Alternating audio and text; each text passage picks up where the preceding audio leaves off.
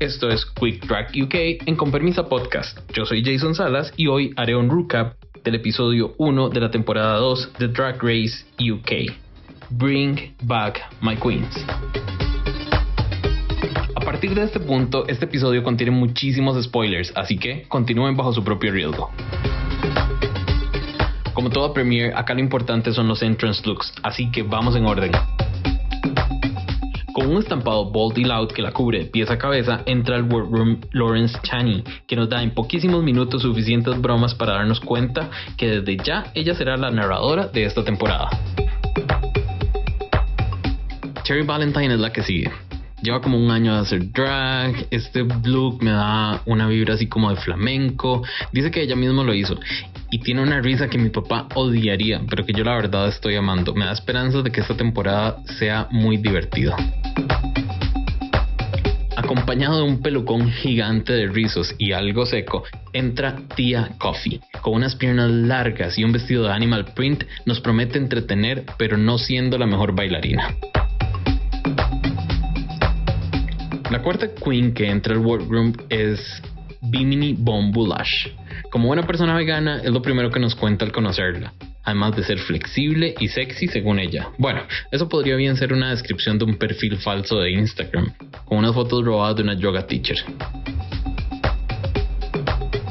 Ahora sigue Ginny Lemon, que al verla me recuerda un poco a Lemon de Canada's Drag Race, que aunque tengan solo 6 años de diferencia entre ellas, Ginny nos da una vibra de abuela loca con ese look amarillo chillón y además deja ver su sentido del humor un poco ácido.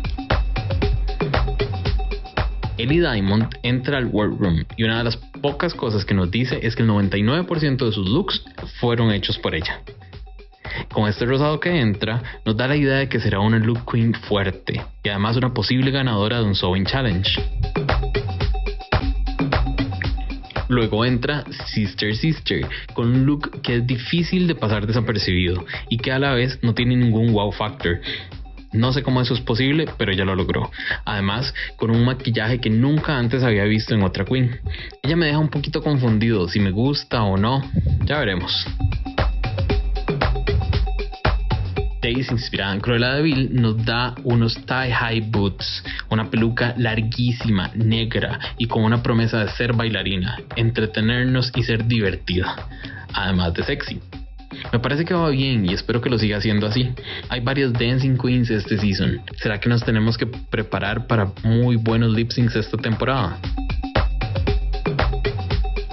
Joe Black, ¿es la que todos parecen conocer? Pues claro, lleva 13 años en el medio con un espectáculo de cabaret, pero... Oh well, ya todos saben cómo termina la cosa, ¿verdad?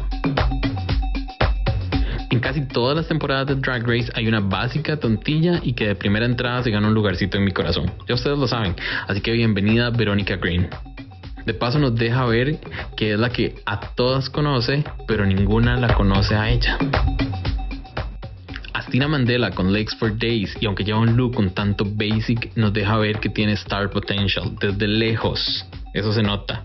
Ella nos va a dar drama, show, libras de personalidad. De eso estoy seguro. Muestra un contraste entre ese look de chiquilla buena como Dorothy y su shady queen vibe que también me parece que será un backup de la narradora de esta temporada por esos shady comments. Bueno, esas son las 12 queens de Drupal's Drag Race UK Season 2. Hasta ahora, ¿cuál es su favorita? Recuerden seguir a Con Permisa Podcast en Instagram y en TikTok como arroba con permisa podcast, todo pegadito y así nos cuentan de paso qué les parece este formato de Quick Drag. Listas las queens, ahora sigue el mini challenge, que la verdad fue bastante bla y nos dejó ver poco de las queens, pero sí nos enseñó bastante del nuevo Breed Crew. Hmm. Hello, orejoncito rojito. Hashtag Jolly. Para el Maxi Challenge debían hacer un tributo a un gay icon en UK y además presentar otro look que mostrara por qué eran lo mejor de sus pueblos natales. Aquí entre nos voy a evitar mi ridículo y no hablaré de referencias de los gay icons o, las, los pueblos de UK, porque la verdad casi no conozco ninguno.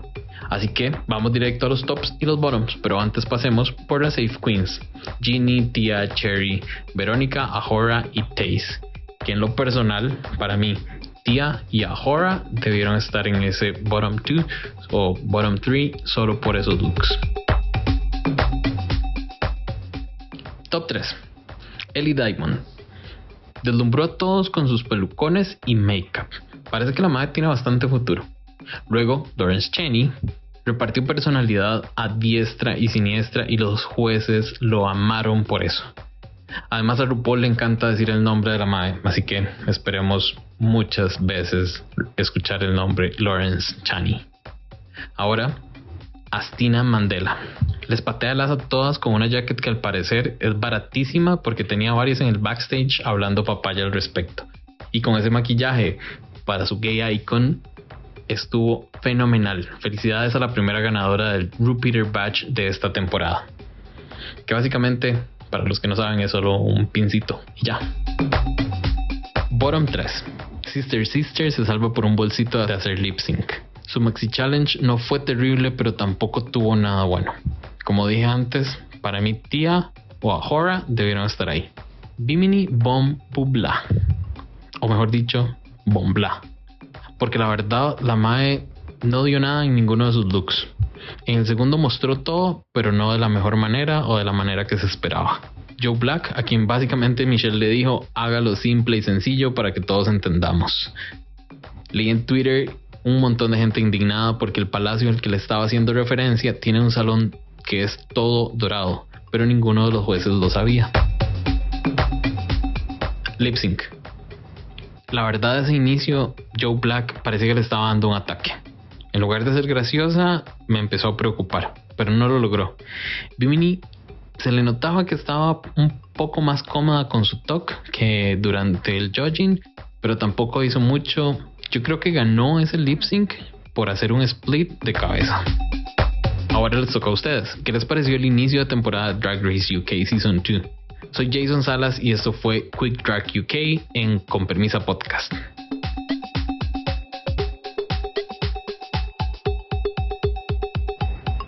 Con Permisa Podcast es una producción de corta corriente, dirigido por Jason Salas y con diseño gráfico de Diego Madrigal.